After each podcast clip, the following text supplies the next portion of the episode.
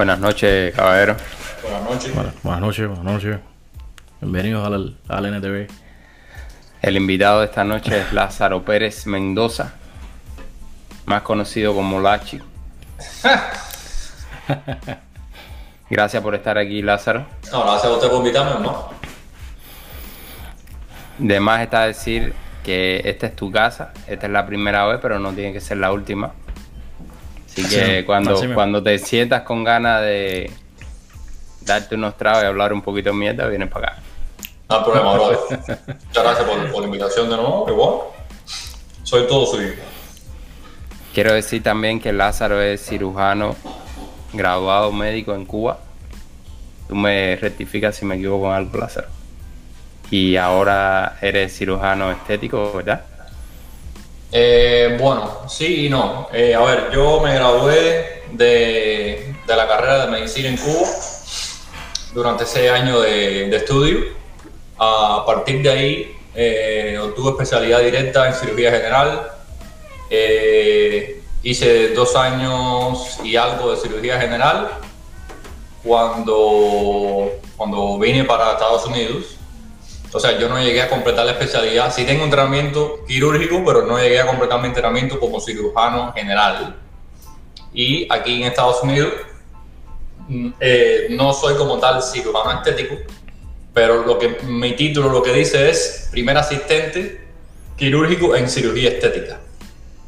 Claro, eres el, eh, eres el que, pe- el que, Soy- el que ha- el que eh, hace la operación, porque aquí prácticamente los médicos no hacen nada. Eh, tampoco quiero decir eso. No, joder, joder, acabaste. Puede ser, puede ser un poco de ambivalencia eso, ¿no? Depende de la clínica. Eh, a ver, un primer asistente quirúrgico en cirugía plástica hace mucho. Eh, tiene que ser una persona que tenga buenas habilidades. Eh, es una persona en la cual los cirujanos depositan mucha confianza, porque aunque la cirugía estética eh, no sea tan peligrosa eh, a la hora, digamos, de, de operar, sí tiene riesgo y sí también tiene grandes complicaciones, como todo lo demás. Entonces, no a cualquier eh, asistente lo dejan a cargo de un salón. Ya eso va, te lo van dando con, con experiencia, con, el día a día, con la- las horas salón, como digo yo, que es, lo que te da todo y, y la habilidad que tú puedas demostrar en, en la mesa y sobre todo los resultados. Pero bueno, eh, mi título lo que dice es primer asistente en cirugía plástica. Y hasta ahora eso es lo que he podido, eh, es el mayor título que he podido alcanzar en este país en, en medicina. Claro, yo quiero aclarar que no quería hablar mal de los eh, médicos ni nada de eso. Que lo, No, no hablaste mal, no hablaste mal. Lo Ya que quise decir, lo que quise decir es basado en mi experiencia cuando tú vas al médico, el, el MD o el doctor como tal, ¿no? Te ve casi al final y por muy brevemente, probablemente cinco minutos, todo el tiempo, o al menos esa ha sido mi experiencia. Todo el tiempo es con un medical assistant, con, con un asistente de laboratorio, que son los que te toman los vitales, te hacen los análisis, te, te hablan casi todo el tiempo. Son ellos los que te dan los papeles de lo que tienes que hacer. Y al final eh, viene el médico y entonces en cinco minutos te saluda, te dice, ah, sí, mira, esto es lo que pasó, pero para nada. Por supuesto que el médico es el que... Claro, eh, no, por supuesto, a ver, una cosa que choca mucho cuando, cuando tú naces en un país de- del tercer mundo que tiene una, un sistema de, de comunicación de los medios de, de comunicación masiva, valga la redundancia, que es cerrado, y por supuesto una propaganda en la cual se promociona a Cuba como la primera potencia mundial en, en salud, eh, lo cual quiero decir que, no es para nada. Eh, y se da la propaganda de que Estados Unidos, por ejemplo, si a ti te da una, si a ti te, ahora tú estás comiendo una pizza con tu primo en una esquina y te da un dolor en fosillaga derecha, sugestivo apendicitis, y usted no tiene seguro médico y usted está acabado de llegar a este país, usted se va a morir de, una, de una perforación por, por peritonitis, por una apendicitis aguda rota. Y eso es lo que te hacen creer en Cuba y para nada. Eh, aquí en este país hay leyes de que uh, es ilegal eh, negarle la atención médica a cualquier persona. O sea, un, un, un homeless, una, un- una persona que, que no tiene casa, va al hospital y lo tienen que atender. Y lo tienen que atender sabiendo que el hombre no va a poder pagar porque es un homeless, es una persona que no tiene casa, que no tiene forma de, de pagar. O sea, esa persona ya ni bancarrota puede hacer. Porque ya llegó al, al último, al Sí. último eslabón. Hay, hay una gran propaganda, sobre todo en estos países comunistas y tiránicos como en Cuba, ¿no? Para, no sé, crear como una cortina para que las personas no vean la realidad. Pero es, tocaste dos puntos muy importantes. El primero es la salud y es que, por lo menos en mi experiencia y, y- y lo que yo he podido documentar, ¿no? En el tiempo que llevo aquí, es que no dejan a nadie sin atención médica. No importa tu estatus, no importa tu raza, no importa tu religión, no importa la cantidad de dinero que tengas en el banco. No, a nadie, nadie se queda sin asistencia médica. Y lo segundo, muy, muy interesante que dijiste es la bancarrota, que es otra idea que tienen las personas que, eh, por ejemplo, si tú tienes muchas deudas y no puedes, eh, yo por, por supuesto no lo estoy explicando bien porque yo ni soy abogado ni tengo un eh, máster en, en- ese tipo de cosas, pero eh, tú puedes declarar una bancarrota y- y- y te puedes hacer así, yo no sé cómo explicarlo, pero te puedes deshacer de una cierta cantidad de deudas que probablemente tú no podías pagar. Ajá, correcto. ¿Entiendes? Sí, bueno, lo que yo entiendo, lo que yo, el poco conocimiento que yo tengo sobre eso eh, hasta ahora, y lo que yo siempre he entendido por bancarrota, y creo que eso lo aprendí desde mi, de mi madrastra, ¿no? Porque ella lleva en este país casi 20 años, bueno, hay que oír las personas que llevan más tiempo y conocen más. La bancarrota es un, eh, lo que yo entiendo es un mecanismo que cuando, digamos, a ti te va mal en tu finanza, una persona que es dueña de un negocio y esa- ese negocio va mal y esa persona no puede, digamos, pagarle a sus trabajadores, eh, va a la quiebra porque no es sostenible el negocio. Entonces, la bancarrota es un estado eh, financiero que uno declara, es completamente legal en este país, Ujú. que dice que tú no estás en capacidad de pagar esa suma de dinero y que si tú la pagas ya tu negocio no es sostenible. Entonces, usted declara bancarrota y eh, usted está eximido de pagar esa suma de dinero. Digamos, usted debe 200 mil dólares, no, no lo puedes pagar, declara bancarrota, no tienes que pagar los 200 mil dólares, pero la parte mala que tiene es que creo que son 10 años que ningún banco te va a volver a prestar eh, dinero y, o sea, no te va, los- los- tus acreditadores, los grandes acreditadores de este país, que son los bancos o otras empresas que prestan dinero, no te van a prestar dinero. Porque usted declaró bancarrota, o sea, que, que era incapaz de pagar esa suma de dinero y por lo tanto usted va a ser una persona que no va a tener solvencia económica durante ese tiempo. eh, no solvencia económica, sino digamos como que pierde la confianza en, en los acreedores. Eso Exacto. básicamente es lo que yo Mm. entiendo de bancarrota. Excepto, Exacto. excepto los préstamos estudiantiles. De eso no te salva nadie. A ver, sí. Bueno, ahora eh, el presidente, tú sabes, quiere condonar muchos préstamos estudiantiles porque ya están, están desesperados por, por lo bajo que están en, en los polls, Mm. eh, que quieren ganarse la, la juventud con, con, tú sabes, con eso. Además de traer gente por el border. Sí, no, eso, eso es otro tema que vamos a hablar y pasarnos tres años aquí hablando. Eh, hay diferentes puntos de vista y creo que son todos interesantes oír, ¿no? Y si quieres hablamos de eso más tarde porque hay, hay bastantes cosas que decir ahí. Hay una pregunta que quería hacerte, porque ahora, bueno, es, es verdad que las cosas en Cuba cambian de un día para otro, ¿no? Y bueno, eh, una cosa interesante que tú me dijiste antes de empezar el podcast es que tú no, al final no, no te llegaste a graduar completamente, ¿no? Ajá. Corrígeme si soy correcto. Sí, sí. Eso, eh, no sé si tú estás actualizado en cuáles son las leyes ahora mismo que están para las personas que se gradúan, no solo en medicina o, o en otras ramas, sino también en enfermería. O sea, ¿qué, qué, qué tan actualizado estás en eso y qué puedes decirme de eso ahora mismo?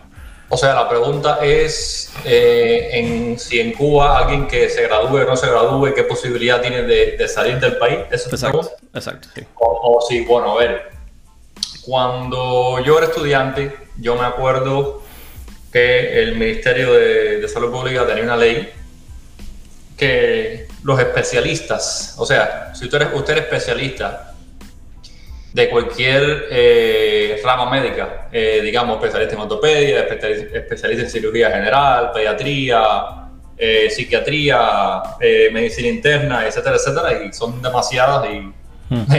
el que sea médico que me perdone que no haya mencionado las suyas, pero bueno, sin ofensa porque son demasiadas.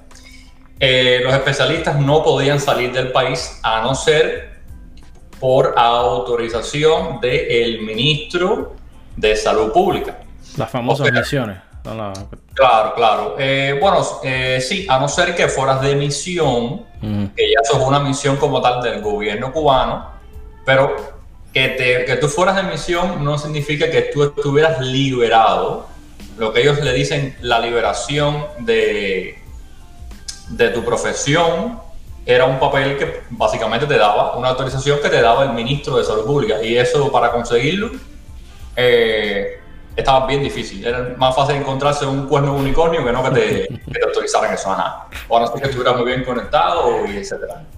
Eh, cuando empezó lo de Ecuador, cuando Ecuador abrió, fue cuando, cuando yo vi el, hospital vaciarse. Eso yo estaba en, en quinto año de la carrera, si mal no me acuerdo. O sea, básicamente casi todos los servicios perdieron entre 5 y 6 especialistas. Hay servicios que, tenían menos, servicios más chiquitos, pero por ejemplo, cirugía general, en mi hospital perdió como 4 cirujanos. Y 4 cirujanos de, experiencia. No eran los más viejos, pero sí eran cirujanos de, que eran eh, personas que eran relativamente jóvenes, con familia, pero que tenían ya años de experiencia en, la cirugía, o sea, toda la residencia más años de especialista. Ya no eran considerados especialistas tan, tan jóvenes. Así mismo le pasó a ortopedia eh, y a otros disímiles eh, servicios. Y bueno, eh, eso sí, así pasó y entonces como que eso pasó en todo el país, claro, porque la gente, claro, la gente vio una oportunidad por Ecuador, en Ecuador tú llegabas y conozco mucha gente que que llegaron a Ecuador y no siguieron travesía a Estados Unidos, se quedaron trabajando en Ecuador. Hmm. Cuando yo salí, era estaba la misma ley, o sea, habían abierto lo de que se podía ir el, personal médico. O sea, habían abierto un poco lo que se dice, los trámites y demás y demás. Es por eso que cuando Ecuador abre, y para mí que eso fue en todo conveniencia, claro, cuando la olla está mm. al explotar, si tú no le quitas un poco la, el vapor, por supuesto que se, se convierte en una granada. Eso mismo te iba a decir, eso suena, eso, eso son estrategias, eso no suena otra cosa. Estratégico. No, a ver, en, en, Cuba nada pasa por casualidad, ¿eh? tengamos eso mm. muy claro. Ahí todo está muy bien eh, hechecito, como, como dice un tío mío. Eso está todo muy bien pensadito, pasito a pasito y en el juego de ajedrez ellos te llevan tres jugadas adelante. Cuando tú piensas que tú tienes el, cuando tú le tienes, piensas que le tienes el rey acorralado, ellos te, enrocan y, te ponen, sí, y, la reina de ellos te, te come. Pero y bueno, ya, cuando no les conviene, entonces ya después cerraron. Y cuando no les conviene, le, echan para atrás y, recogen pita. Eh. Entonces, cuando yo me fui, eh, yo estaba en segundo año de la, de la especialidad, cuando yo decido un día eh, no continuar por varias razones, ¿no? A ver, eh, yo me di cuenta en el país que yo, que yo había nacido cuando yo tenía, digamos, unos 6, 7 años. Yo me doy cuenta de, la realidad, de, cómo eran las cosas. Estás bien, yo, me demoré cantidad, yo no sé Jorge, pero yo siempre me demoré cantidad. y hay personas que todavía no, se dan cuenta. Mm familiares muy, muy, muy cercanos a uno, pero bueno, yo creo que cada cubano tiene un, uno de esos un, un, familiar de esos que todavía tienen esa catarata hmm. generacional ahí que... Es que hay muchos viviendo una ilusión. Que no lo Una especie de ilusión que te viene... Con la generación a la cual pertenecen. Mientras más viejos son, es peor eh, hacerlos ver, pero bueno. Entonces, cuando yo me voy, eh, no era tan difícil eh, que te autorizaran, aunque yo no pido la baja completamente de, de, o sea, de la especialidad. Yo pido un permiso de tres meses, una licencia para salir al, al exterior. En ese momento te podían dar un permiso de tres meses de salida al exterior. Sí, sí. Y Eh, ahora, ahora puedes coger ese permiso. Ahora mm, eh, no estoy actualizado en, en eso, pero me atrevería a decir que no. O puede que sí, con todo esto que está pasando, de que están dejando escapar Por Nicaragua. de al que pueda, porque tampoco escapar es gratis, ¿no? Él Está, escapando el que, el que puede reunir 5 o 10 mil dólares, que es lo que cuesta más o menos todos los trámites. Sí. 5 mil no, cuesta, yo diría que unos 10 mil mínimo, porque los pasajes estaban como Sí. en 4 mil, 5 mil nada más, Hmm. y lo otro era para pagar eh, coyotes y 10 mil por lo bajito. 10 mil por lo bajito, diría yo. Sí. Y lo que están haciendo la gente es que están dando las casas, eh, tú sabes, a un precio devaluado para poder venderlas rápido y reunir esa cantidad de dinero y poder, y poder irse, y por supuesto, con, con los dólares americanos en el bolsillo. y es por eso que el dólar está, creo que en 120, 120 pesos cubanos cada dólar. Sí. Sí, así que la- los vendedores de dólares que decían, no véndalos cuando, cuando Díaz Canel dijo, tráigamelos para acá, que se los pago 24. Mm. Ellos tenían tanto que, que, no podían, que no podían aceptar más, ¿no? Pero te los querían coger a 24. Y Ah. entonces ahora, mira, para que tú veas, la gente decía, no se deshagan de sus dólares. Hay gente que, que llevan mil años con dólares en la mano y saben lo, lo que es eh, el valor real que tiene. Una moneda fuerte es la moneda más fuerte que tiene el mundo, ¿no? Se puede decir que es la moneda universal. Aunque hay Sí. otras que, que son muy buenas también. Pero bueno. Vamos a ver qué pasa después de Sí, el sí, desenlace con la guerra y todo eso, eso- pero en estos momentos definitivamente es con la que se mueve el mercado mundial. Claro, es, Pero- es como, es como decir que el inglés no es el idioma universal, que, que- que vamos a empezar a hablar ruso o, o, Chino. o- o chino, mandarín. Sí, Bueno, tú, tú puedes, puedes debatirlo porque probablemente, es decir, pues tú puedes decir que el idioma universal es el mandarín, ¿no? es el mandarín, Ah. sí. Creo que es el que más se habla en el mundo, pero Sí. bueno, es localizado a esa zona ahí, ¿no? Y es, es ma- es mandarín, inglés, eh, después está español y creo que después está el árabe. Creo que son, ese es el orden. eh, Y más o menos. viste el, el tweet de Liz Cuesta diciéndole a, Ah. Mi- mi- el dictador de mi corazón. a, a Canel sin casa, que era un dictador. Pero yo te voy a hacer una cosa, a ver, mira, eso, tú no piensas que eso es que, que ella tenía dos tragos arriba y, y entonces eh, tuvieron una noche eh, pasional Ah, y para nada. eso. No, mira, esa gente Eso, va- pasa por filtro. eh, no, fíjate eso. Esa gente tiene varios tornillos puestos en los hombros, en los 10 dedos de esos, de esos tornillos. Tienen unos aritos, y de, de esos aritos hay, hay muchos hilos. Entonces, esos hilos conectan a los palitos del titiritero y el titiritero es el que los mueve.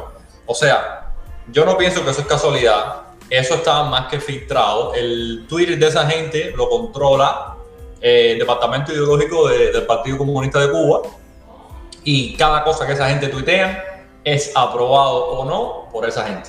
Casualmente, al, al mismo tiempo, Silvio Rodríguez dice que es una secta militar. Sí, bueno, no, pero déjame, el punto que te quiero, que te quiero decir es que, mira, ellos saben, tanto Díaz Canel como ella saben de que son muy impopulares. O sea, la, la gente puede decir, eh, tú puedes decir de, de Fidel Castro lo que tú quieras, de que fue un asesino, de que fue un dictador, hay otras personas que lo veneran, pero lo que no puedes decir es que era impopular. El hombre manejaba la información como un arma. O sea, qué inteligente era Fidel. No, Fidel lo que tenía int- internet Mm. antes que tú. Cuando no existía internet, él tenía internet. Cuando Sí. no tenía internet, tenía internet. No, y tenía la, int- la inteligencia rusa atrás de él también. Claro, entonces La el que, cubana. el que maneja, el que maneja la, la- la información es el que maneja el poder. Y las redes sociales tienen eh, tanto poder, bueno, y cuando que no existían, pero que era lo que había como red social, el, el noticiero. Y el hombre te salía por el noticiero y te, y te decía, O lo que se hablaba en las calles también. Mm. Claro, pero lo que te digo, de que to- todo en ese país lo que, lo que se dice es, eh, es pasado por un filtro y ese filtro tiene un filtro y ese filtro tiene otro filtro más. O sea, eso no es casualidad. Eso que tuviste que ella tuiteó creo que si me acuerdo bien, el que es lindo lo ves por dentro y por fuera, eh, no sé qué, eh, eres el dictador de mi corazón. O sea, eso es una frase tratando de, congraciarse y de buscar controversia, pero más tratar de congraciarse con la juventud.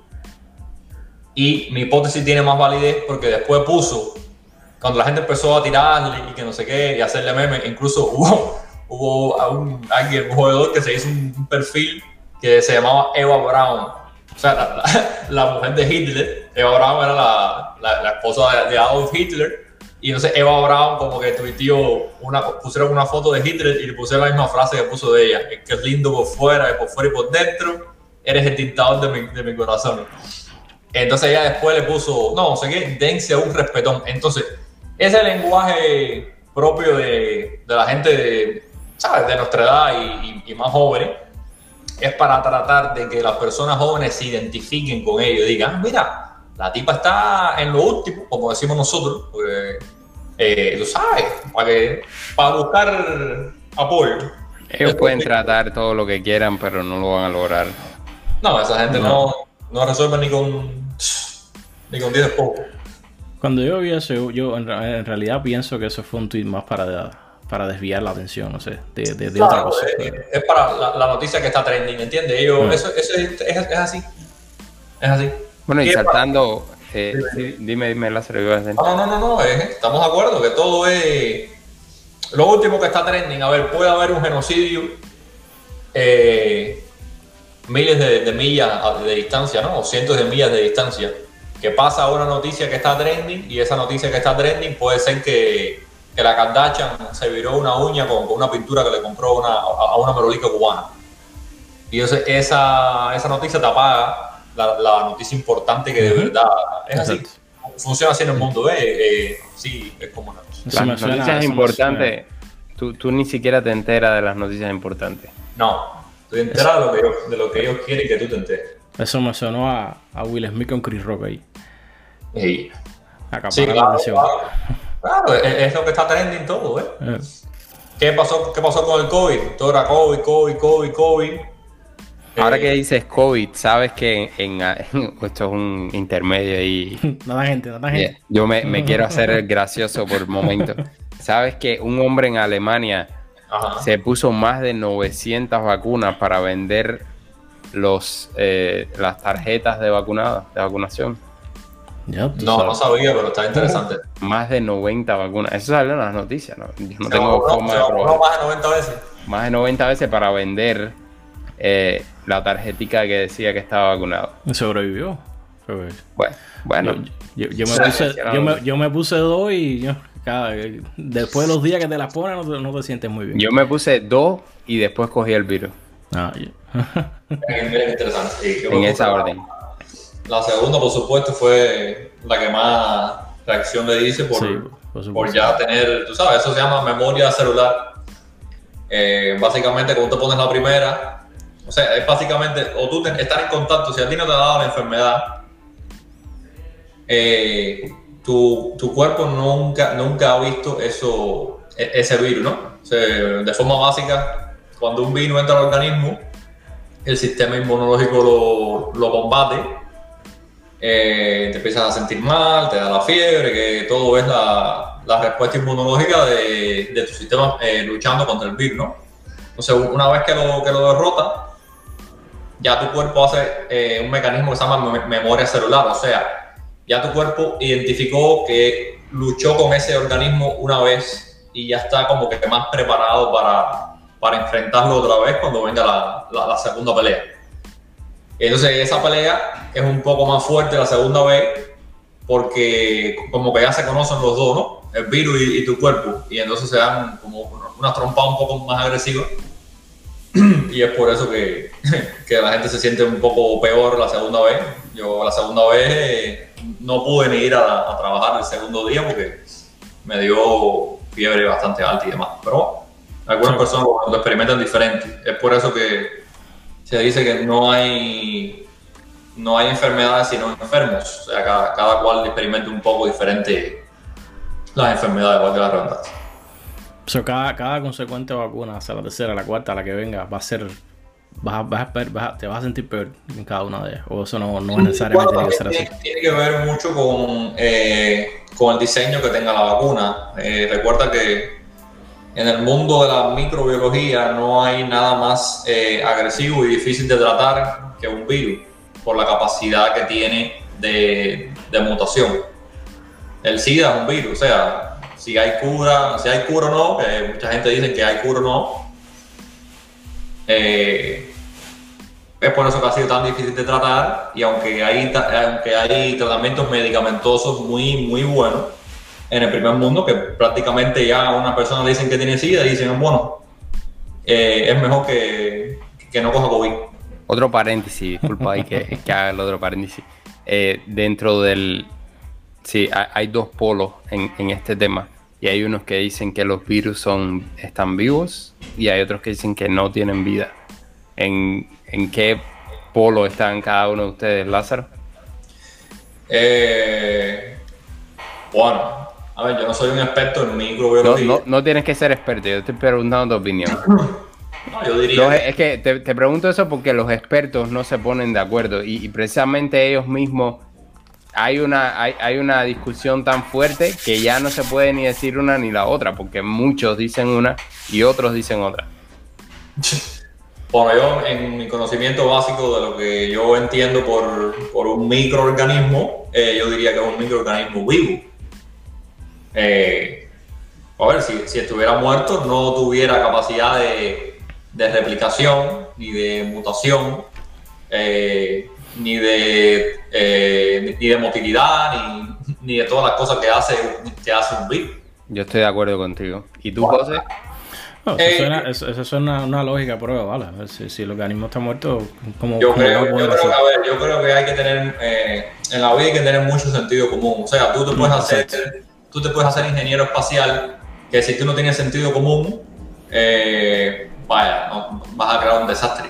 Porque todo, todo lleva sentido común. Eh, y bueno, pero sí, hay, hay dos lados de ambivalencia en, en, casi todos los temas en el mundo. Es, interesante que tú me hayas dado esta respuesta porque en Cuba, por lo menos la parte que yo estudié, con la profesora de biología, que de los dos profesores de biología que me dieron biología en, eh, en la vocacional, en el pre, eh, los dos tenían esa misma filosofía, no sé si vendría de, la ciencia soviética, porque bueno, yo no sé bien de la historia de la ciencia cubana, de dónde se extraen estos, eh, estos fragmentos, ¿no? Pero ellos educaron, o por lo menos en mi, en, mi formación, ¿no?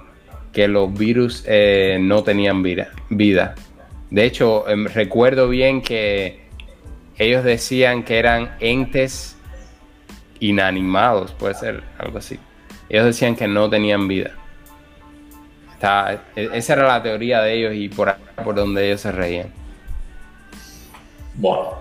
Eso, fue lo que me enseñaron a mí en biología, ¿ves? Y los biólogos que yo conocí, eso esas eran las teorías que ellos enseñaban.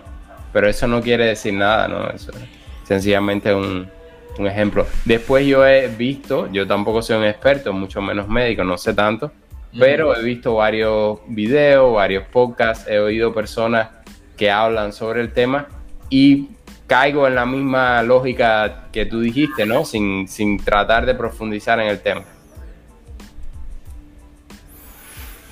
Ah, hay una cierta... Eh, yo creo que hay un poco de verdad para, para los dos lados, ¿no? Y de hecho creo que es bastante debatible y eso es algo que creo que que los, que más saben de eso deben eh, decidir. José, ¿tú tienes alguna opinión? No, hermano, yo honestamente, si te digo, y aquí está, no sé si alguien de los que estaba conmigo en el, en el pre puede testificar. Literalmente, cuando yo terminé biología en 11 grado, yo quemé las libretas.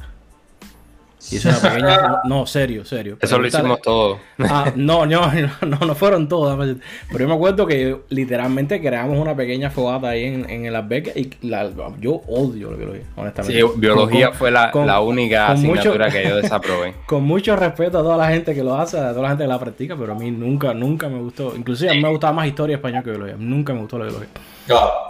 Ah, yo creo que todo tiene que ver también con que eh, ellos necesitan una célula eh, para poder replicarse y demás, ¿ves? O sea, en, un virus como tal solo no, no puede eh, enfermar a nadie si no está en contacto, pero para, para enfermarte ellos tienen que colonizar tu, tu célula y necesitan de las células para, para poder hacer lo suyo. Y puede que sea que por ahí eh, sea la, teoría también de que no son organismos vivos.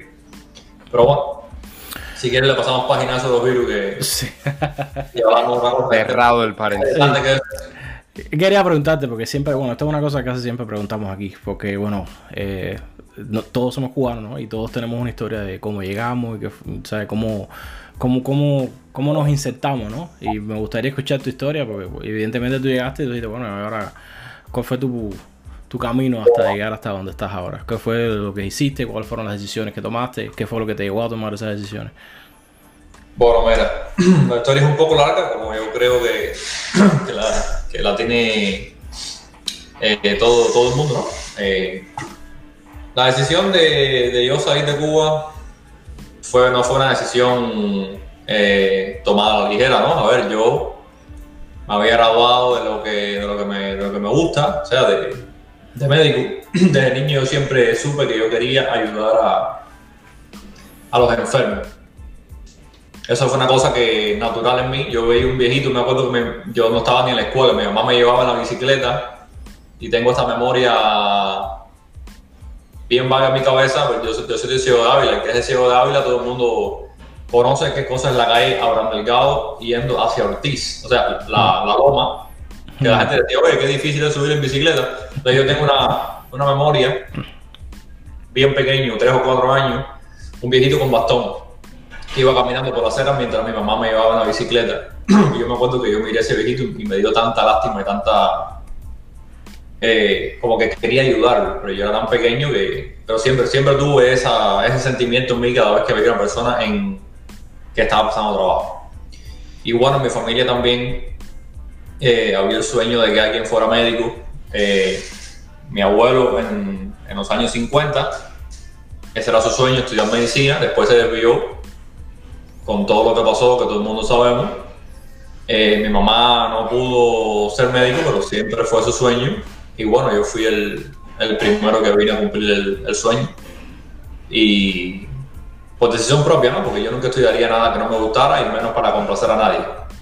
Pero bueno, yo dije, bueno, ya que me gusta, naturalmente, ayudar a las personas que lo necesitan y que en mi familia también existe este, este sueño que no está cumplido, bueno, pues yo voy a coger medicina y siempre eh, me gustó biología y demás y demás. Bueno, eh, pero bueno, para no darte más rodeo, ¿qué me llevó a tomar la decisión? No? A ver, la, ¿qué me llevó a tomar la decisión? Fue ver a tantos buenos profesionales eh, de tantos años, a tantas personas eh, frustradas, médicos excelentes, personas que pueden escribir un libro ellos mismos de, de toda su experiencia y de todo su conocimiento, no tener nada en la vida y verse siendo unos viejos y, y estar frustrado, es, la palabra, yo creo que engloba eh, todo eso.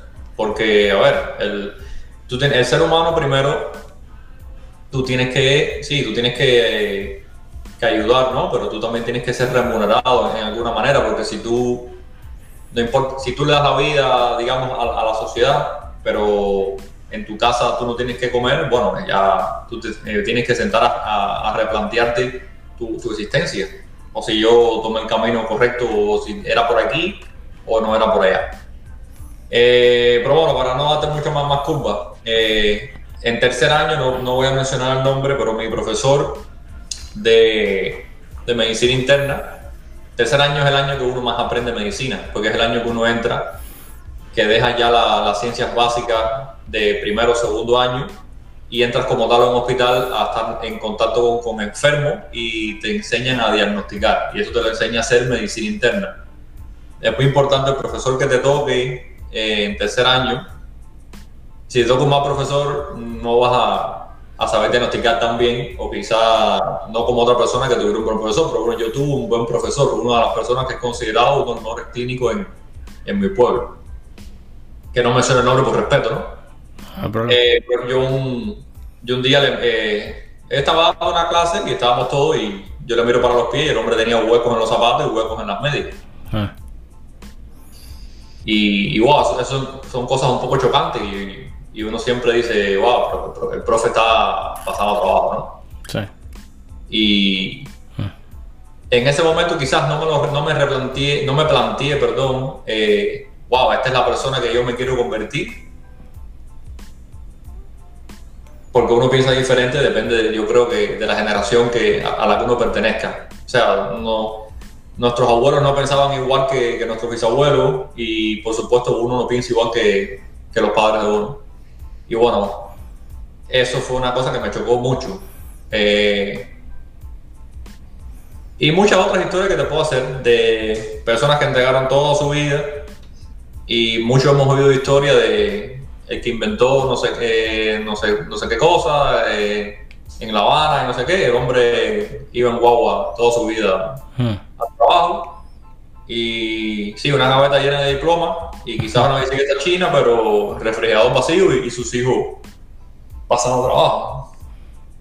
Porque como tú eres médico, sí, tú haces un juramento hipocrático que básicamente dice que tú vas a asistir a cualquier enfermo en necesidad sin importar la, las circunstancias, a lo mejor de, tu, de tus habilidades, pero yo creo que la sociedad se, se estaba convirtiendo, o sea, el personal médico estaba tan descuidado que yo creo que era un enfermo dentro de la propia sociedad. Yo sé, ¿quién trata, quién trata a ese, a ese enfermo? Y entonces también yo no quería eh, convertirme en una persona que estuviera de misión en misión, porque eso es ot- otra cosa también que me llevó a tomar la decisión, fue eso. Yo ver a tantas personas eh, nunca estar en su país. O sea, cinco años en Venezuela, quizás venían de vacaciones, eh, pero muchos pueden dar fe de que se te destruye la familia. Porque la familia, a ver, una relación es, es lo que uno cultiva al día a día, ¿no? La cercanía, eh, tú vivir con esa persona, pero imagínate tú, tantas personas que fueron a cumplir de misión, eh, yo creo que el 85% viraron divorciados Mm. por varios motivos. O sea, yo no quería eso para mí, yo no quería empezar a construir una familia, tener que salir del país obligado para poder traer eh, dos cosas a mi casa y que, la- que se acabara esa relación y entonces que, que hubieran niños por el medio y demás y demás, aunque yo no soy hijo de, de padres divorciados de niños, sí de ya de, de adulto a adulto, pero sé lo que afecta a no, una persona que no, se- que no se críe sin, sin su papá o su, o su mamá al lado. Entonces todo eso me llevó a tomar la, la decisión de, de querer salir de, de Cuba. Y bueno, yo sabía que, que una vez que tú te vas de donde tú naciste, es como que tú estás empezando de cero, es, es borrón y cuenta nueva. Muy, muy pocas cosas que, que tú has hecho o que tú has logrado te son tomadas en cuenta. Y bueno, creo que soy bastante afortunado de, de que la rama que yo escogí estudiar te toman algo en cuenta, porque digamos que el que se metió en el famoso programa de los trabajadores sociales, ¿en, en- en- en qué te sirve eso? Sí. Cuando llegas a otro país. Entonces, bueno, yo llego eh, al primer estado que yo llego es el estado de, de New York, Oh. o sea, un estado demócrata. Ahí viví tres años de mi vida y eh, después decidí irme de ahí y me he pasado tres años más viviendo en un estado eh, republicano. O sea, conozco de, de ambos sistemas, conozco de cómo se vive en un estado demócrata y conozco cómo se vive en un estado republicano. Entonces, si quieres me puedes hacer o cualquier otra pregunta de eso porque yo creo que te he hablado como 10 minutos seguidos. No, eh, honestamente hubo otra cosa que estaba curioso y eh, igual puedes expandir en eso. Porque imagínate, imagínate que alguien llegue de Cuba, como mucha gente está llegando de Cuba hoy día, diario, a diario están llegando. Y estoy casi seguro que mucha de esa gente, muchos son, son ingenieros, muchos son abogados, muchos son doctores. Si tú tuvieras un amigo ahora mismo llegando por la frontera y que qui- quisiera, tú sabes, eh, encaminarse en, en toda esta rama de la medicina o lo que tú estás haciendo o enfermería, ¿cuál, cuál fuera tu, ¿Cuál fuera tu guía para ellos? A. Bueno, eh, a ver. Yo cuando llegué, eh, todo depende mucho del lugar que tú llegues. Eso es, eso es decisivo. Por ejemplo, yo llegué al, estado de New York. Eh, es un estado demócrata, o sea, demócrata igual a más burocracia, a más leyes, a más cosas que, que no tienen mucho sentido y que no benefician eh, tanto a la, a la población. ¿Y, ¿Y, por qué te lo digo? O al inmigrante nuevo. En mi caso, yo era graduado de medicina y tenía dos años y algo de, de entrenamiento como cirujano. O sea, ¿qué es lo que yo podía ofrecer o lo que me gustaba más? Estar dentro de un salón de operaciones.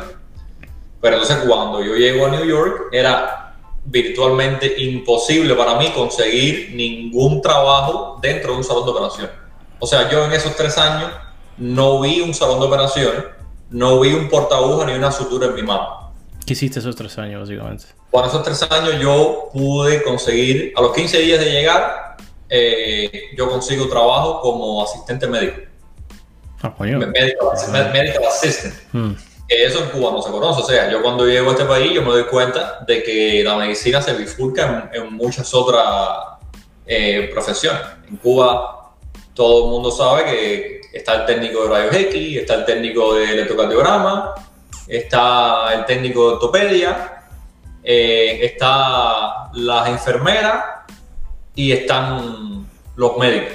O sea, y hasta ahí, para eso no te hizo falta ningún tipo de certificación, board, nada. Sí, claro, eh, para ser asistente médico, o sea, una persona, y respondiéndote más tu pregunta directa, una persona que, digamos, está cruzando la frontera ahora mismo, eh, que sea médico o que sea eh, enfermero o enfermera, puede, apenas que tenga su permiso de, trabajo, conseguir, tra eh, conseguir empleo como, como asistente médico en muchas clínicas.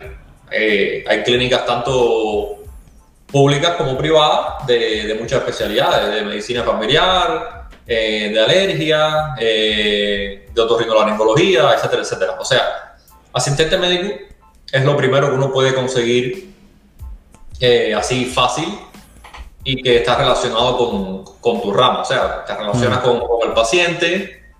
Eh, el trabajo, bueno, lo dice el título, perdón, eh, uno le asiste al, al, doctor. O sea, básicamente el, el, los deberes de un medical assistant es eh, cuando el paciente llega a la clínica, usted es el que llama al paciente hacia el cuarto, eh, le hace un interrogatorio básico de que por qué está en la clínica, quizás le pregunta, bueno, todo lo que, que te siente, todo el interrogatorio médico, eh, básicamente para recoger una historia. Mm breve para tú presentársela al médico y que el médico entonces vaya a interrogar al paciente más profundamente. Ese, ese, esa es la consulta clásica de Jorge, que dura claro, cinco claro. minutos con el médico. Claro, todo lo demás con, todo sí, con el médico la asiste. Sí, uno, le, uno, uno, también le toma los, los signos vitales básicos ah, al sí. paciente, digamos. Te pesan, te miden. Eh, sí, ajá, la talla, el peso, la, la presión arterial, eh, el pulso. So, eso eh, pueden hacerlo apenas llegan, no te hace falta ningún, sí, ninguna prueba, eso, ninguna nada. Eso puedes empezar a trabajar en algunos lugares que piden eh, licencia de asistente de, perdón, de, de, asistente médico o no. Eh, pero el título conseguirlo es bien fácil, o sea, uno con el título de, de tu país, digamos, en este caso de Cuba, eh, con, tu, con tu título de médico o título de enfermería, uno puede pagar una, una aplicación en una página que se llama Asociación Americana de Asistentes Médicos, eh, American Association of Medical Assistants. Y si mal no me acuerdo, me costó creo que 15 horas la aplicación y después ellos te mandan tu, tu certificado de, de, de asistente y ya tú puedes empezar a trabajar con, con eso. Repito, si la clínica que, a la cual estás aplicando te pide, te pide el, eso Claro, pero no hay que hacer prueba de ningún tipo. O sea, es más que suficiente con tu conocimiento adquirido durante la carrera de médico o, o de, de, medicina o de enfermería, sí. trabajar como, como, asistente médico. Sí, porque hay, hay, gente que igual, así como tú, que dejaron la carrera, al final ellos no tienen ningún papel, no tienen ningún título que presentarte. Sí, eso, eso sería una cosa eh, básicas y rápidas a, las que pudieran eh, empezar a trabajar. Eso, Básicas relacionadas con, con la carrera. Sería así. Es, bien similar al, a lo que me pasó a mí cuando apenas llegué, ¿no? Que recibí el permiso de trabajo. Evidentemente no tenía mucho que hacer, fui directo a una construcción y pude coger un asistente de electricista. Ajá. Hmm. No me pedían para nada, me pedían. Solamente tengo que ir online a, un, a una página de licencias aquí en Texas, donde pago un fee, creo que eran como 50 dólares, puede ser que un poco más caro que lo que te costó a ti. Y me mandaron una tarjeta, así como una tarjeta de crédito, algo así, que decía que yo era eh, asistente de eléctrico, asistente de electricista. Y con eso apliqué para el trabajo y empecé a trabajar en la construcción de asistente de electricista. Es decir, eh, evidentemente ellos me preguntaron que si yo tenía alguna experiencia, yo dije que sí, pero inmediatamente, me, rápidamente me dieron el trabajo, había bastante trabajo para eso. Y eso fue lo primero que hice. Decir, que como asistente así no, realmente no hace falta pasar mucho trabajo. Sí, es como, claro, como ya lo dice la palabra, asistente. O sea, tu responsabilidad es bien limitada, aunque uno va adquiriendo conocimiento eh, cuando llega acá. A ver, cada país, cada país es diferente. O sea, tú sales de un país del tercer mundo a un país, a otro país del tercer mundo y quizás te encuentres otra cosa diferente. Por supuesto, no es, no es tu misma cultura. Eh, aquí cuando yo llegué y que a mí me pusieron en, mi mano un, oxímetro de pulso, yo, yo dije, ¿y esto qué cosa es? Un oxímetro de pulso es un dispositivo de, de, este tamaño, bien, bien pequeño, que te mide el, el oxígeno eh, sanguíneo y, y, te mide la frecuencia cardíaca. Eso en Cuba ni, ni soñar. Eso nunca lo había visto. Y yo decía, ¿y, pero, ¿y esto qué cosa es eso? Una de las memorias que tengo, el primer día de, en la clínica que yo vi eso, y yo dije, ¿y esto qué cosa es? Igual que un efismo eléctrico, que tú lo que tienes que eh, nada más poner el, el manguito del efismo en, en el brazo del paciente, apretar un botón y él te toma la presión arterial. Mm. O sea, a mí me entrenaron con un efismo manual. Mm. Algo, la, la agujita. Claro, que también hay, hay mucho debate entre cuál es mejor, que si el eléctrico que el método manual. Eh, hay muchas personas que dicen que, que, el eléctrico siempre da la presión un poco más alta en lo que es sistólico y diastólico y que el manual es un poco más, más exacto en, en una persona entrenada. Pero bueno, eh, el punto es que la, uno llega y uno tiene que eh, empezar a adaptarse también a la, al nuevo equipo que, que uno tiene disponible para, para trabajar. Exacto. Pero esto uno lo, uno lo queda rápido, eso en una semana uno, uno ya se adapta a la, a la ayuda ¿no? que, te, que, te, brinda la, la, tecnología. Pero bueno, asistente médico es una de las cosas más fáciles y más rápidas que una persona que, que está recién llegado pudiera empezar a trabajar. Es asistente médico. José, ¿cuál fue tu primer trabajo? ah, mira, yo, yo llegué y, y, creo que mi, primer trabajo fue. Hay varios, no sé cuál, cuál de todos es el más malo. Yo dije el primero. El primero, ilegal, obviamente. Porque yo. Oh, no, no, pero yo no hablé nada de ilegal. Ah, bueno, legal. Legal. Legal, eh, cajero. Cajero en una tiendecita ahí en la playa vendiendo, vendiendo bikini y calzoncillo. A ver. Oh, Pero estabas bien, estaba bajo techo. sí, estaba bajo techo, parado todo el día, supuesto. Ganando creo que eran 9.25, una cosa así. Pero bueno, imagínate eh, poco a poco uno va, uno va cogiendo experiencia y va sabiendo cómo insertarse. Al principio, uno no, se puede poner a, escoger, hay que, hay que coger lo que venga. Eh, mm. eh, hay que empezar, empezar ya, y en lo que aparezca. Legalmente, ¿verdad? pero, pero así es la cosa. Yo ahora cuando, antes de empezar a, conversar, estaba pensando en las operaciones estéticas y estaba pensando cuántos hombres pensarían en hacerse una cirugía estética. Yo sé que ahora existen como la reconstrucción del abdomen, una cosa así. Y me estaba preguntando cuál, cuál es la diferencia entre la cantidad de hombres y mujeres, es decir, entre la cantidad de mujeres y hombres que se hacen cirugías estéticas. ¿Tú tienes alguna idea, Lázaro, de más o menos?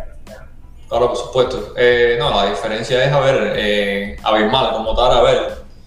Diría yo que, de cada 10 personas que, se acuestan en, un, en, una mesa, en un salón de operación de, de un cirujano estético, diría, diría yo que 8 son mujeres, para no decirte 9. Eh, en el caso de los hombres, ¿qué, qué, qué tipo de cirugía se hacen los hombres? Solo por, por curiosidad. Bueno, a ver, eh, hay diferentes tipos de, de procedimientos, ¿no? Eh, por ejemplo, si empezamos por, por la cara, hay procedimientos para eh, quitar lo que la gente le llama las bolsas que se hacen en los ojos, ¿no? Eso se llama una blefaroplastia superior o, o inferior que básicamente lo que busca es quitar eh, la grasa que, que, se crea durante los años en, en, el párpado inferior y bueno, y, y, hacerte parecer más joven. O sea, básicamente lo, lo, que busca la cirugía estética es devolverte la apariencia que tú tenías en, en tu juventud. Casi todos los procedimientos que se hacen es para eso. Y como como tal, darte un, un, devolverte la belleza, eh, claro, ¿no? Donde uno mejor luce es la juventud y mientras uno va envejeciendo, pues claro, todo, todo luce peor. Entonces la cirugía estética es lo que trata de devolverte eso.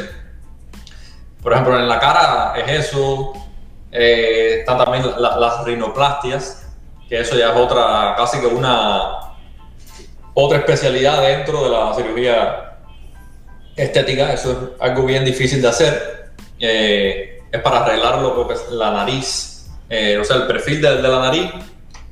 Eh, hay personas que, que, tienen, por ejemplo, la, la nariz jorobada, como, como, se puede decir vulgarmente, ¿no? Que en el, en el hueso de la nariz, que ese hueso se llama bomber. Y entonces eso hay que darte, básicamente, para que lo entiendas, martillo sin cel. Sí, para, ¿Has, hecho, ¿Has hecho esas operaciones? No, yo no trabajo con, con ese tipo de, de, cirujano estético. Eso es otra, ya te repito, eso es un cirujano estético que haga eso, tiene que ser un cirujano eh, plástico que, que se dedica a hacer eso nada más. O sea, porque es tan difícil hacerlo que el que es bueno haciéndolo es porque lleva bastantes años haciéndolo y hace eso nada más. O sea, se especializa en eso nada más. Mm. Ajá. Está también los facelift, que es básicamente eh, levantarte toda la piel de la cara y volverte a estirar hacia atrás, recortando el exceso. Y es básicamente lo que busca es eliminar las arrugas de la, de la cara, para alisarte la piel y darte un, una apariencia más, más joven. Eh, es, eso, es eso lo que se hizo Nicole Kidman no estoy seguro, no, yo no sigo a, la, a la actriz, pero seguro estoy de que si un día la viste un poco arrugada y el otro día la viste menos arrugada, eh, o fue Botox o, fue eso. Que eso es otra cosa también que, que quería mencionar. El, el, Botox es un procedimiento mínimo invasivo que su nombre viene de, la toxina del, Clostridium uh, botulinus, que es el que da el, el tétano. O sea, el tétano, cuando el tétano tiene una manifestación que se llama eh, trismo o risa sardónica, eh, eso, eso, se lo tengo que agradecer a mi profesor, al que alguna vez le vi los, zapatos eh, con cuero. sí, esa frase, así es me digo, me acuerdo porque nos enseñó, a mí se me ha quedado grabada, trismo o risa sardónica. Eh, básicamente lo que la toxina de, del Clostridium tetani, que es el que da el, el, tétano, perdón. Dije uno que no era, es el, es el Clostridium. No, perdón, sí, lo tengo, lo tengo claro, es el, botulino, sí, por, es de ahí el, el nombre del Botox. Que paraliza los músculos de la, de la masticación y los músculos de, de la expresión facial. Sí, o sea, el, músculo trigémino y el, y el músculo, eh, los maceteros y demás y demás, y entonces te hace como eh, mm como reírte. Es una manifestación del, del tétano. Entonces, el Botox es sacado de, de esa, de, esa toxina y es por eso que te da la, te, cuando te lo inyectan, la, te lo inyectan en las zonas que tienes arrugas, o los pliegues, te los pone, te los alisa. Porque te paraliza, te paraliza el, el, músculo y al tú no poder reírte, fíjate, fíjate en las personas que siempre están riéndose mucho, que tienden, a tener más arrugas en la frente y en la cara que, que, las personas que no se ríen. Sí. Claro, por, por la contracción de, de, los músculos debajo de la piel. Entonces, los hombres se pueden hacer todo también. Eh, hay otro, otro procedimiento, ya si, si vas bajando de la cara al, al cuello. Eh, digamos, alguien que tenga el chin, o sea, la, papada muy, muy, muy, abultada, se puede hacer liposucción de, la, de esa área. Eh, hay otra enfermedad que se llama ginecomastia, que es cuando, cuando el hombre, eh, los pectorales tienden a, o sea, los hombres que, que tienden a ser un poco overweight, sobrepeso, y hay ciertas eh, enfermedades y ciertos medicamentos que te tienden a dar la ginecomastia, que no es más nada que el, aspecto del pectoral masculino, pero como si fuera femenino. O sea, básicamente lo, que la gente le dice que si tienes teta. Te salen teta, eh, básicamente. Ah, sí, ah, como te dice, sí. Eso es otra cosa que, que esto opera, eh, eh. quitando ese exceso de grasa, por supuesto dejándote, dejando el pezón original y volviéndolo a, suturar. Otra cosa que los hombres también se pueden hacer es liposucción. O sea, yo he hecho y he, ayudado a hacer liposucción en, varios pacientes del sexo masculino por una razón u otra. Eh, la, dermolipectomía, que como se le conoce en inglés, es eh, Tommy Talks. Tommy Talks es el nombre eh, vulgar que tienen en inglés. el término correcto sería abdominoplastia o abdominoplastia pero en Cuba se le conoce como dermolipectomía, que es básicamente eh, quitarte una porción del abdomen, de la piel del, abdomen, del ombligo hacia abajo, para darte un, look más, plano, o sea, te quita todo el exceso que tienes de, tejido. Y bueno, ¿qué te podría decir? Hay...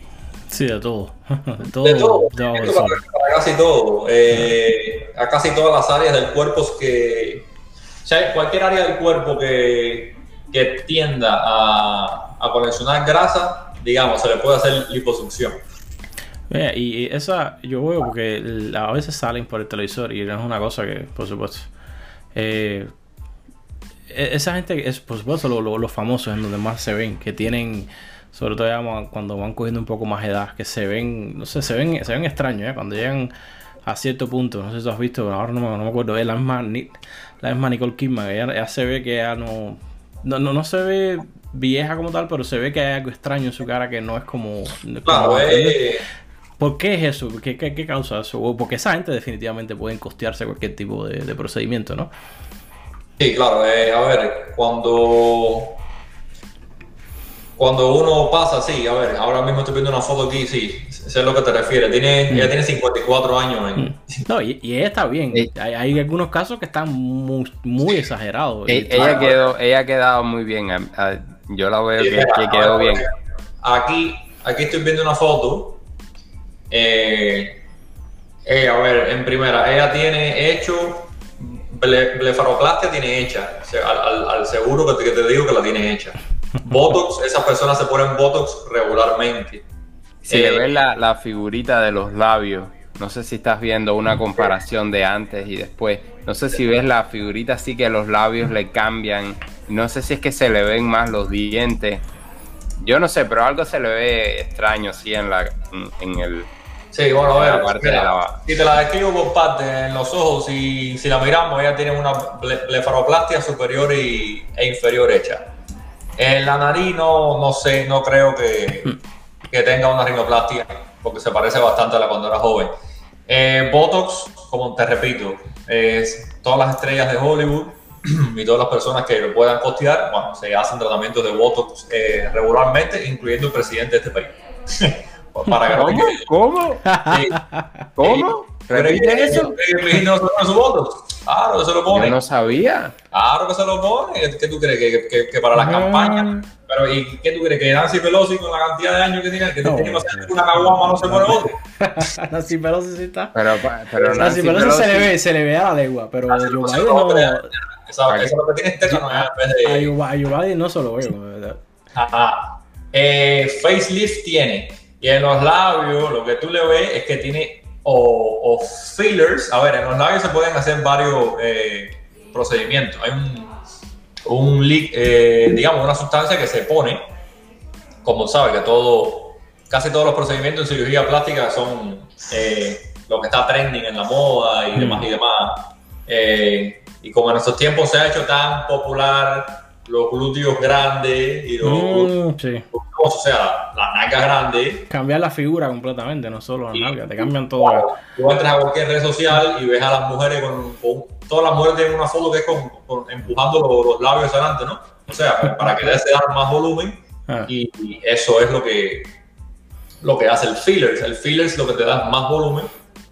Casi siempre se hace en el labio eh, superior, que es más fino que el, que el inferior, en casi todas la- las personas, para dar una apariencia más, como que más de belleza, ¿no? Pero hay gente que se le va la mano y parecen eh, No. patos o ornitorrincos. Eso es lo que quería, te mandé un. eh, Si puedes, eh, tú aquí mismo en la llamada puedes abrir un, puedes abrir un, un chat eh, abajo a la derecha, cuando ves la, al, las cabecitas que dice 3, a la derecha hay una, un tab ahí. Sí, Te, sí. mandé un, te mandé un link a ver qué tú puedes decirme de, de eso. Wow, no, esto. Ahí estás enseñando una búsqueda en Google de, de las cirugías plásticas a celebrities que quedaron mal. Sí, eso es lo que se le llama en inglés botch. O sea que botch viene de butcher, de que el cirujano plástico lo que te hizo fue una carnicería. y que te acabaron. Oye, ahora viendo esto, esto aquí, algo que siempre me ha tenido a mí pensando es, es verdad que nunca lo he investigado, ¿no? Pero bueno, tampoco nunca lo he conversado mucho. Es Michael Jackson. Michael Jackson. ah, Michael Jackson se cambió el color de la piel. No, Yo ¿qué en aquel momento me No, quedé, espérate, espérate, como dicen los españoles, flipando. El problema de Michael Jackson no fue que él, que él se quiso cambiar de color. Él tenía una enfermedad que hacía que le salieran manchas blancas en la piel. Entonces, entonces él se pasó por el procedimiento, pero no, no fue Oh, porque no él quiso cambiarse de piel. No sabía, pero y, y- y esa enfermedad, pero no entiendo. ¿Y por qué blanco? Bueno, porque era el color que le estaban saliendo las manchas en la piel. mm, Por eso fue que él decidió hacerse la cirugía y bueno, ya, tú sabes, eh, eh, a- a- como ponerse La- uniforme, por decirlo de la, alguna manera. enfer- la enfermedad que, que sufrió, bueno, esa, esa gran figura, ¿no? Tan, tan debatible, uno de los mejores ca- eh, cantantes que ha, que ha dado el mundo. El rey. Sí, ajá. Y después tantas cosas que salieron a la luz, ¿no? Que, que uno dice, wow. Pero bueno, la enfermedad que, que tenía se llama vitiligo y básicamente el vitiligo lo que hace es que te hace una despigmentación de la piel. Exacto. O sea, en las personas, las personas de raza negra, como, como la de él, eh, le salen, por supuesto, van, van saliéndole patches o, eh, o sea, lugares que van, que la piel te va despigmentando y eh, va- te van saliendo esas manchas blancas. Entonces la tenía tan avanzada que casi que lo tenía un casi que 100% de, de su cuerpo. Pero bueno, él después sí ya eh, se sometió a varias cirugías plásticas, rinoplastia siendo una de ellas, o sea, es por eso que uno le ve la, la- la nariz de cuando era bien joven, eh, una nariz eh, afroamericana, eh, no sabe, ¿no? Que es un poco más eh, ancha que, que las personas de, de tez blanca y bueno, después decidió hacerse esa transición a, a un look más caucásico, si, si así lo quisieras decir. Y aquí tenemos a José Carlos, que es eh, fan número uno de Michael Jackson. No, Ah, bueno, claro, eh, bueno, a ver, yo no soy fan fan, pero Michael Jackson no se puede negar que Claro.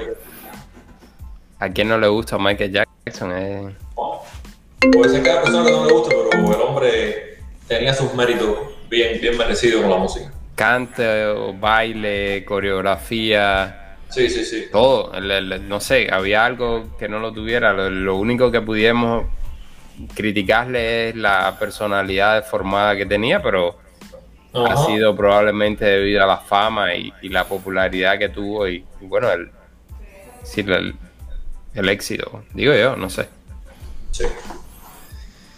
¿Tienes algo que agregar ahí, José Carlos, que te veo inquieto? no he hecho nada, estoy viendo otras cosas. Pero comenta, comenta. No, Michael Jackson fue, imagínate tú, también eh, eh, es como, no sé si estás leyendo el libro, el libro se llama Outliers, de Malcolm Gladwell. Y él, él explica ahí cómo eh, las grandes figuras, no solo Michael Jackson, sino todas las figuras que han existido.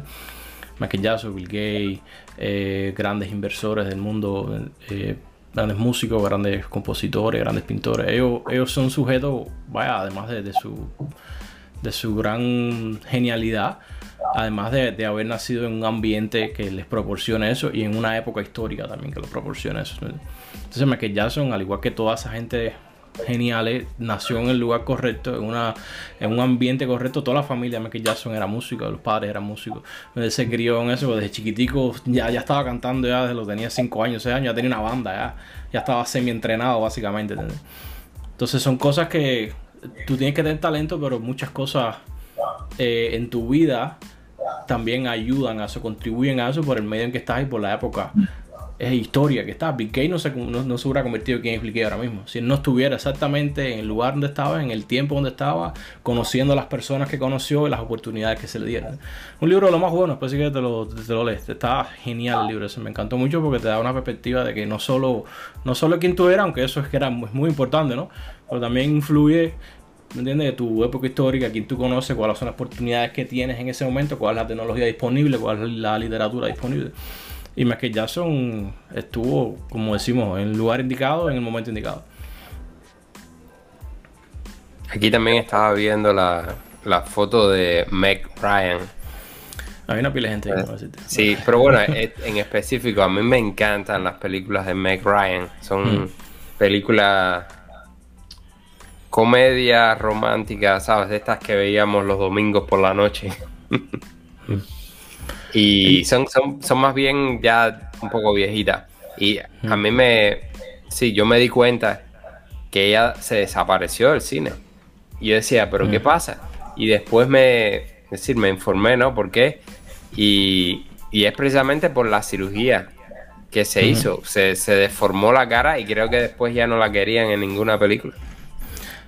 Sí, eh, eh, y es curioso porque hay gente, veo fotos que eh, están eh, increíblemente en el lado muy malo, pero hay, otras cirugías plásticas que, que, han salido bien, o sea que la persona no se ve como que si lo hubieran acuchillado. Entonces, no sé, dime tú Lázaro, cuál, es el, ¿cuál es el misterio ahí? Eh, todo depende de la práctica que tenga el, cirujano al, cual tú te sometes a hacer la, la operación. O sea, eh, si yo tuviera que dar un consejo a una persona que se fuera a someter a, uno, a, una, a cualquier procedimiento quirúrgico, y no solo cirugía estética, esto va para todas eh, las especialidades quirúrgicas, es ver eh, la experiencia que tiene esa persona a, la cual tú estás poniendo en, en esas manos.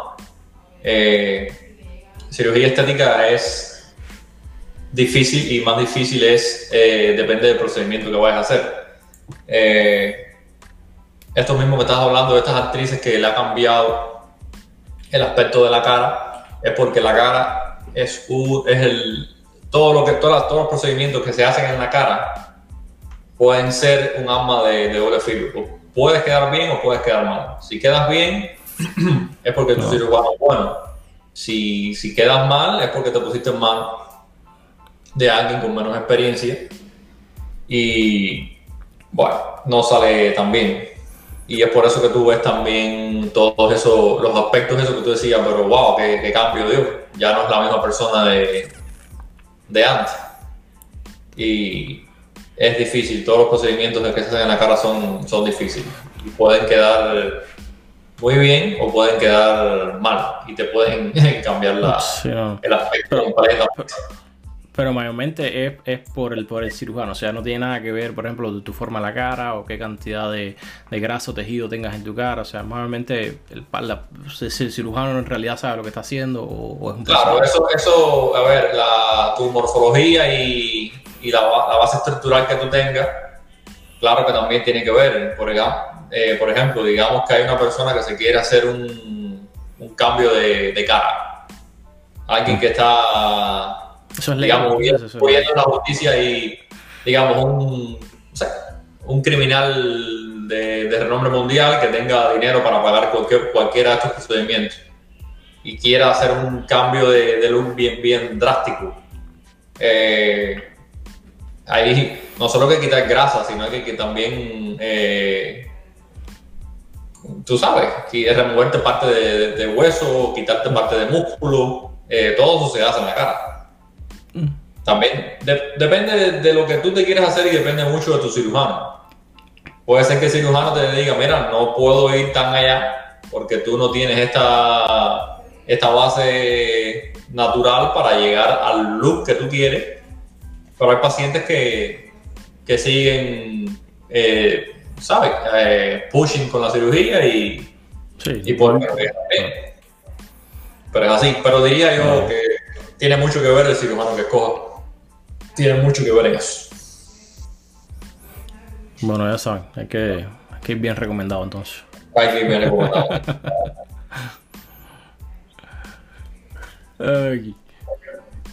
Oye, ¿tienes otra pregunta ahí? No, si puedes hacer el rap fire. Bueno, ¿estás listo? ¿Tienes alguna pregunta para nosotros? No, no, no, no, todo bien, todo bien. Ahora mismo tenemos, tenemos comida preguntas. No. Siempre hay temas que se quedan eh, pendientes, pero todo da paso a una segunda no, claro, vuelta de, ya, ya de tercera, ya podcast. cuarta, así que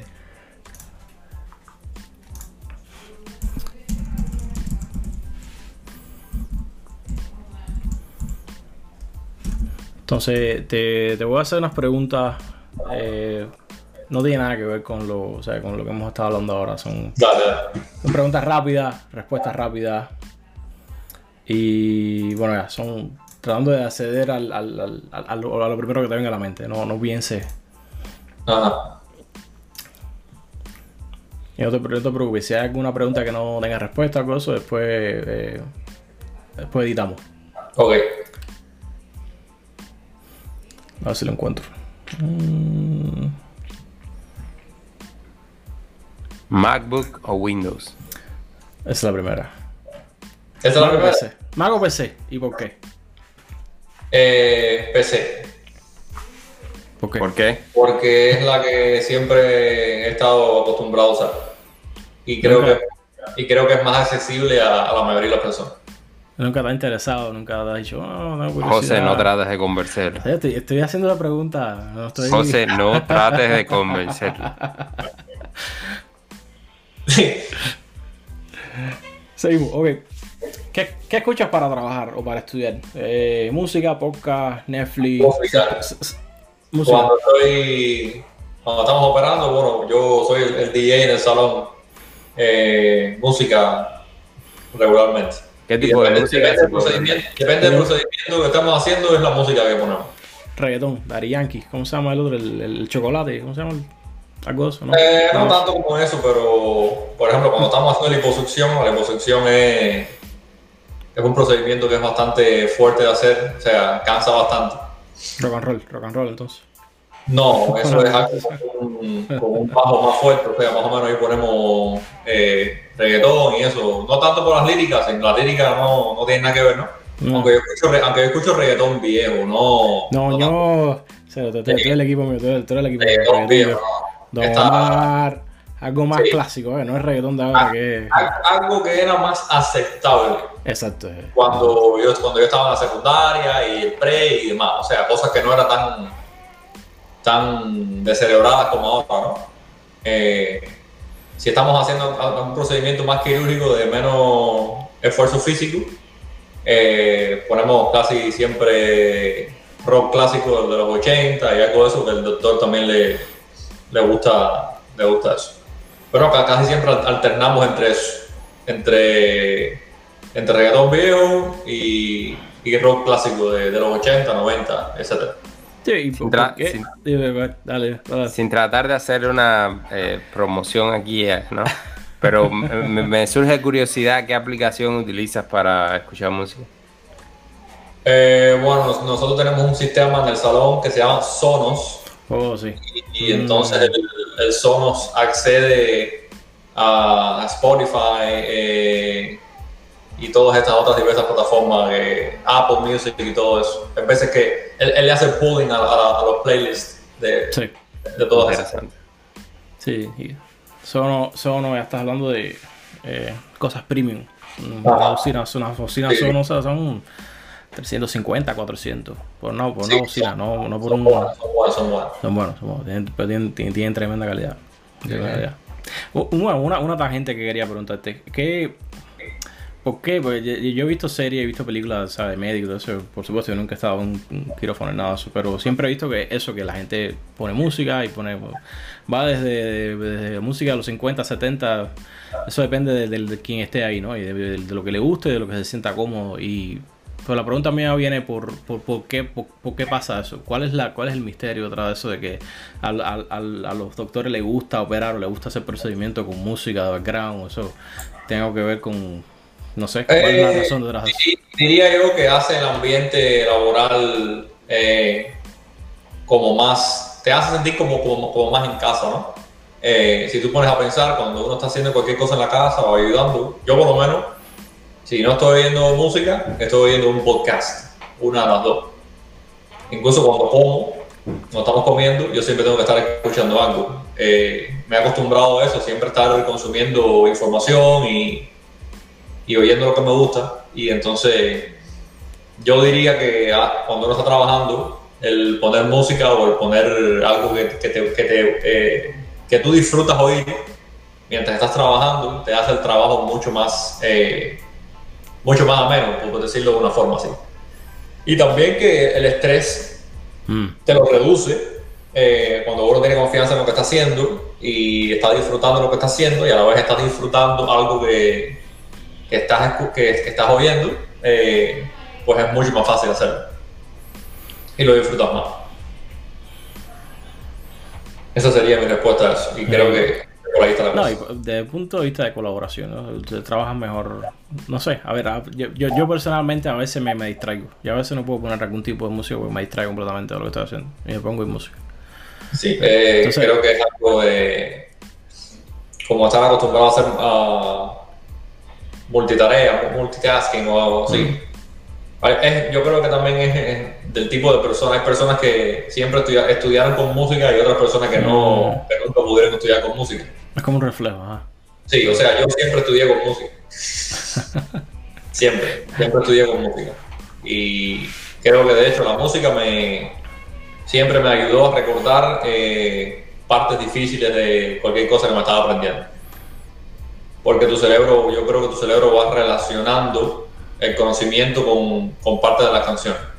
Es igual que el, es igual que, el que estudia y, ejemplo, ese es el método de estudio que yo siempre he tenido yo nunca me he aprendido nada de memoria. Yo siempre me lo he aprendido para entender lo que yo estoy estudiando. O sea, el, lo que uno se, se estudia de esa forma, uno se graba completamente. Eso, una vez que se escribe en, tu disco duro, eso no se borra.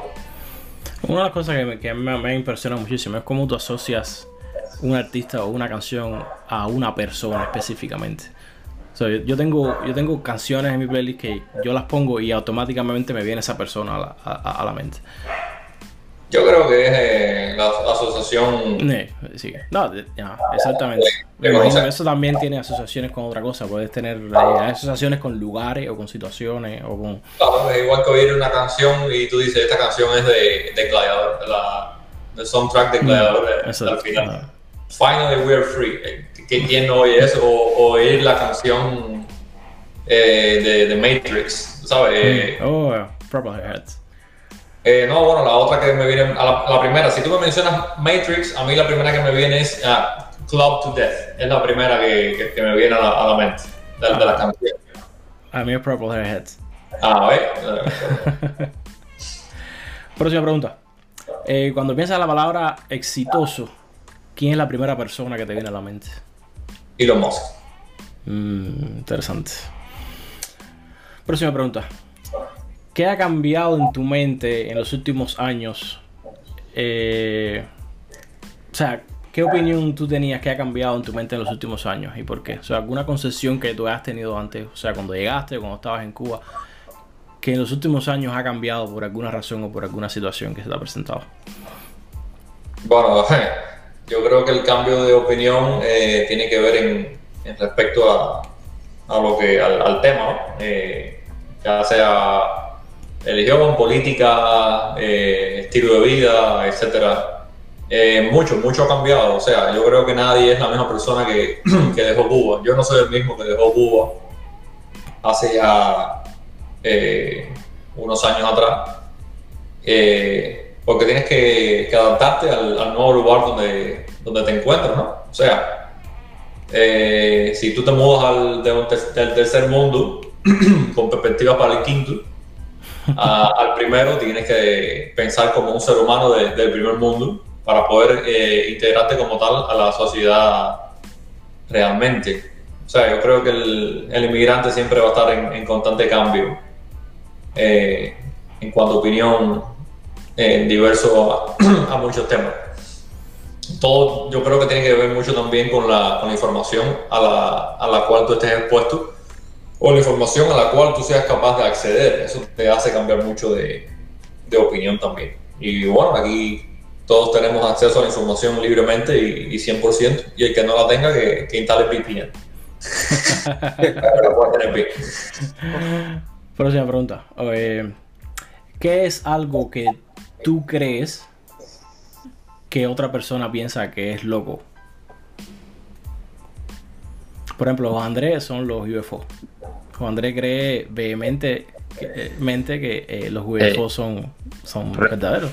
Para próximos capítulos de este podcast conversaremos sobre UFOs y, mi, y mis pensamientos acerca de eso. tus creencias. para responderte la pregunta, los que, los que las personas que tienen la teoría de que la Tierra es plana, yo creo que es mm. bastante estúpido, para no decir eh, loco. Obviamente, no, no, eso. Hay, un documental en Netflix, estaba lo más cómico, porque al final, al final del documental, ¿no? Que ya que entrevistan a mucha gente que creen que la Tierra es plana, tienen convenciones, tienen. O sea, tienen toda una organización. En al final, al final se unen varios científicos y hacen un experimento. Científicos que de hecho teóricamente piensan que la Tierra es plana. Y ellos mismos hacen un experimento y, y bueno, se dan cuenta que la, que la Tierra es redonda. Y bueno, el documental se acaba, el científico diciendo, oh no, Dice, oh no, Hay, varias cosas importantes, pero, pero hay un meme que está muy, muy bueno. Los japoneses cuando atacaron Pearl Harbor. Cuando atacaron Pearl Harbor. Supuestamente, si la Tierra es plana y es de la forma que está en el mapita de ese plano, pues eh, Japón queda de un lado, de un extremo, y Hawái queda del otro extremo. Pues entonces, ¿cómo diablos los japoneses fueron volando hasta Hawái eh, en Pearl Harbor? Ajá. Y no se les acabó el combustible de los aviones. Hay muchas otras cosas que se pueden comentar al respecto, ¿no? Pero eso sería, vaya... sencillamente, cuando tú llamas a una persona que vive, que vive en Australia o que vive en Inglaterra ahora mismo, está, ahora está, está amaneciendo.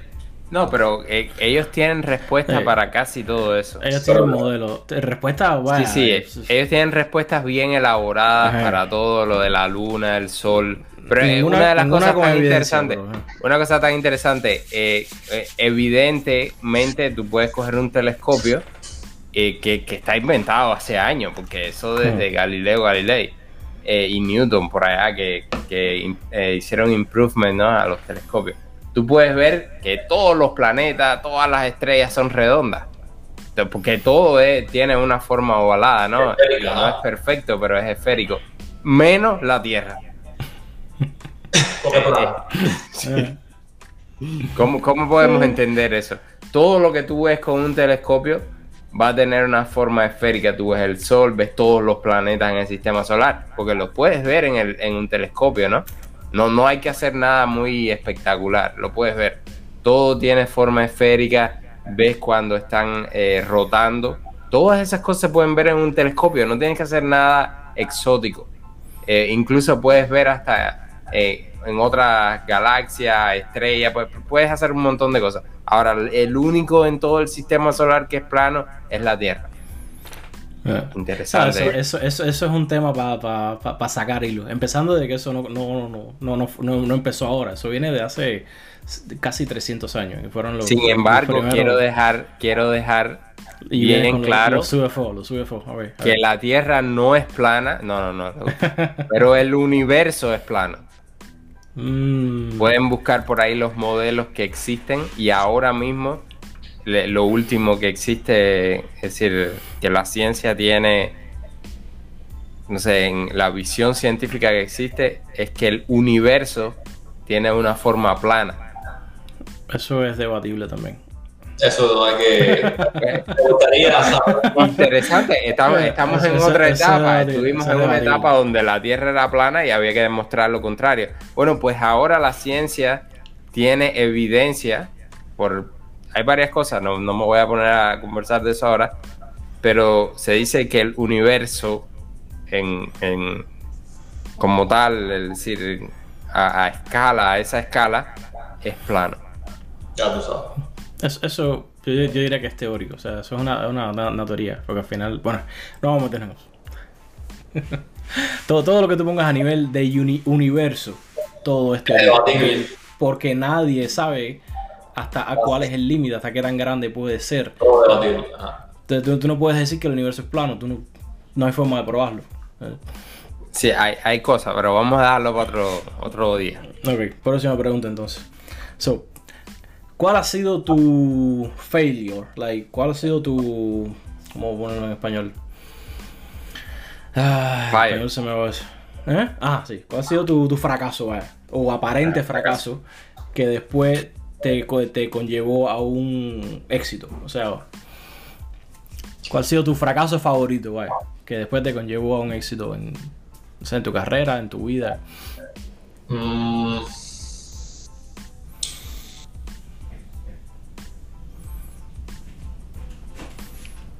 No podría, no, me viene a la mente nada ahora más. No has tenido fracaso, estás duro, está bueno. No, no, no, sí, todo, me cosas, pero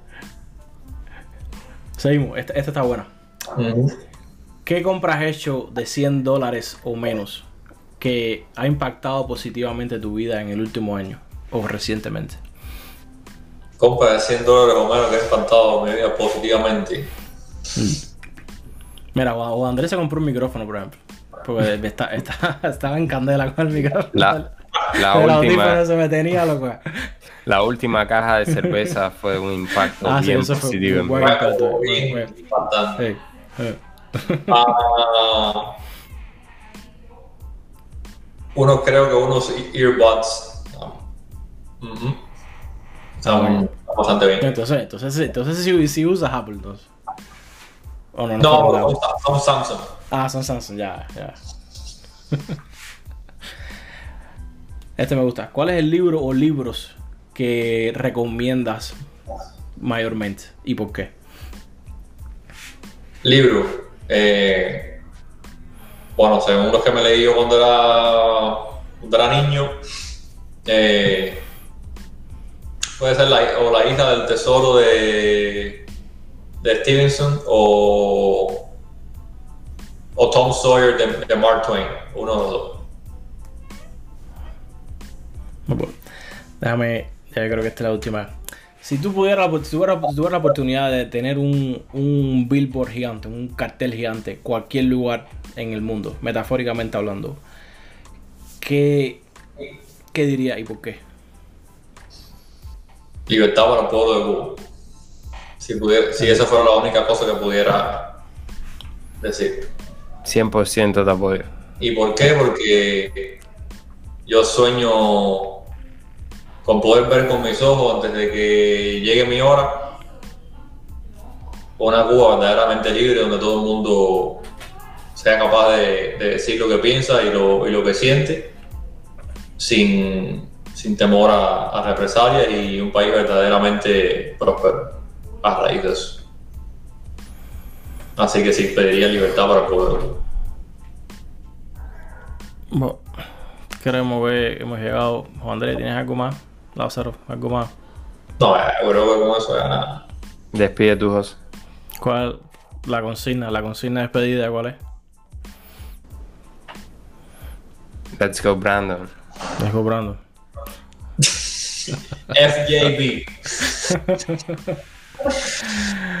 bueno, tigre.